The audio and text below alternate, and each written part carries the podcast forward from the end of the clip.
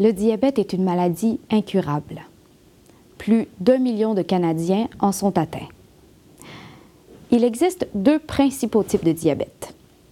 Environ 10% des diabétiques ont le diabète de type 1. Il apparaît pendant l'enfance, l'adolescence ou chez les jeunes adultes. Ce diabète apparaît parce que le pancréas ne produit pas du tout ou pas assez d'insuline. Le diabète de type 2 affecte près de 90% de la population diabétique et généralement les personnes plus âgées.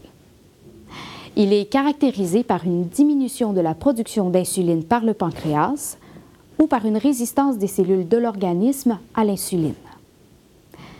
Il existe également une forme moins fréquente de diabète appelée diabète gestationnel, qui touche de 6 à 8% des femmes enceintes.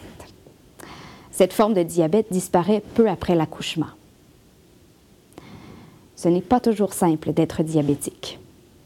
On doit se piquer plusieurs fois par jour pour tester sa glycémie.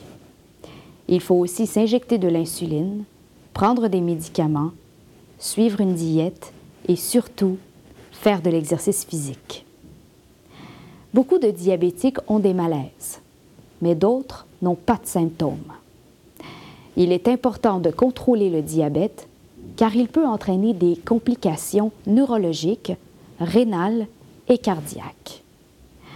Les risques de cécité et même de décès sont aussi présents. Cependant, il y a de l'espoir. Avec un diabète bien contrôlé, on peut vivre normalement.